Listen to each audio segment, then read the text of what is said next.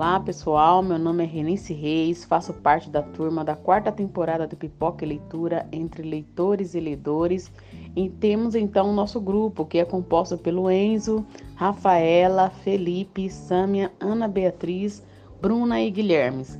Vamos abordar sobre o tema da quarentena criatividade e dentro desse tema temos uma convidada, a Mísia Alves da Costa.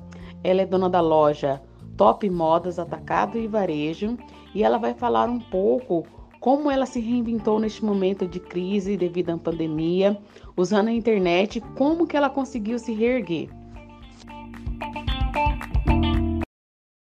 Olá, sejam todos muito bem-vindos ao Se Reinventando Podcast.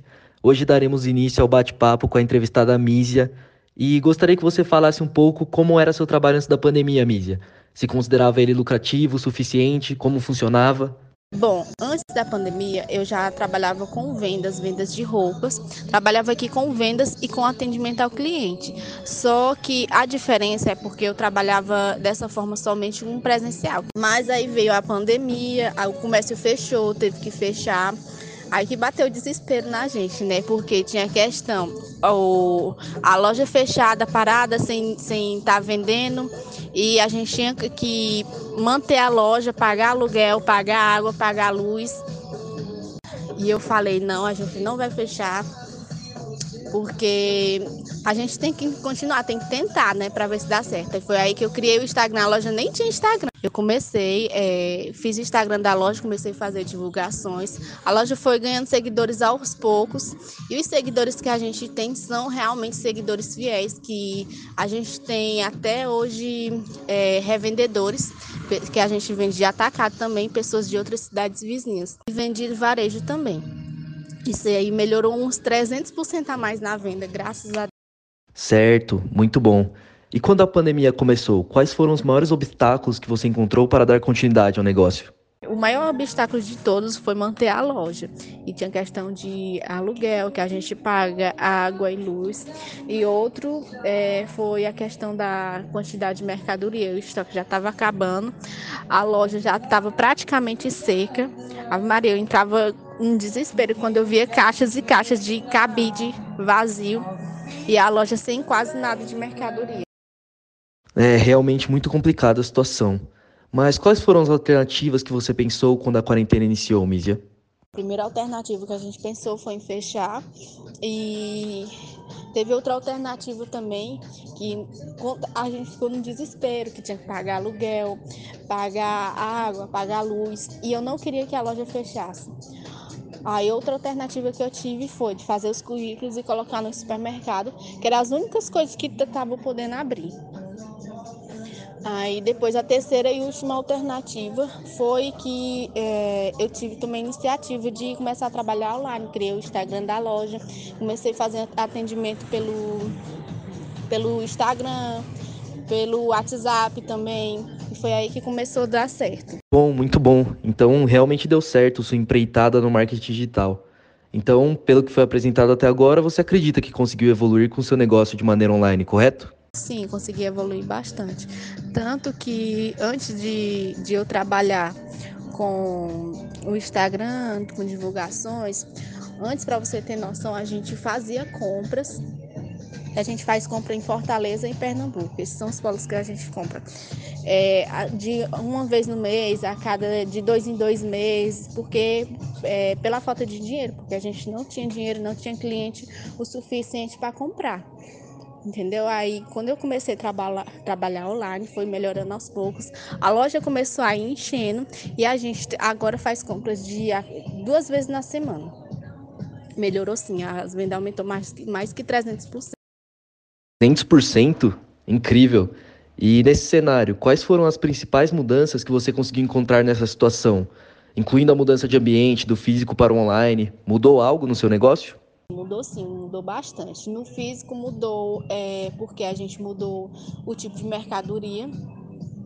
E, e eu aprendi que a gente tem que ter um público-alvo, que antes a gente não tinha isso, entendeu? Isso bagunçou. Eu aprendi que a gente tem que ter um público-alvo, e nosso público-alvo é de 20 a 40 anos, roupas masculinas e roupas femininas. A gente não trabalha com roupa infantil, é, com roupas de pessoas de 50 anos para cima. Foi assim que isso também melhorou no online, porque antes também eu não trabalhava com online. É, eu trabalhando com online eu aprendi isso. E no físico a gente melhorou também a qualidade da mercadoria que a nossa mercadoria é uma mercadoria tipo, é, popular e também uma mercadoria popular de qualidade. Um preço acessível que cabe no bolso dos clientes. Não é essa mercadoria tão cara, entendeu? Certo. Achei muito legal esse aproveitamento da pandemia que você utilizou para focar num público-alvo específico, focar num nicho específico.